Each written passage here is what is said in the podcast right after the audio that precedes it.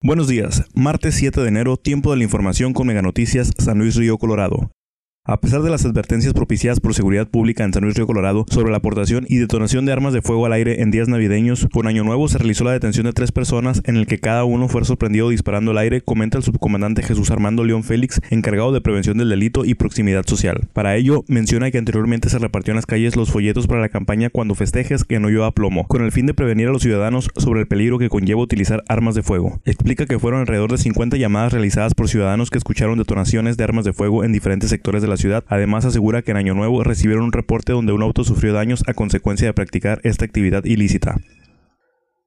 La Secretaría de Hacienda y Crédito Público informó el aumento sobre el impuesto especial sobre producción y servicios sería del 3% aproximadamente en combustible, por lo que la gasolina magna pasará de 4.81 a 4.95 pesos y la premium de 4.06 a 4.18. En cuanto al diésel, habrá un aumento de 5.28 a 5.44 pesos respectivamente, lo que provocará que varios productos transportados a los mercados aumenten su costo por este factor, comenta el encargado de la Unión de Centros Cambiarios en San Luis Río Colorado, Leonardo Limón. Sin embargo, comenta que bajo la previsualización del gobierno y con la finalidad de no afectar más a los impuestos de la gasolina, se repartió un 4.5% en licores con etanol.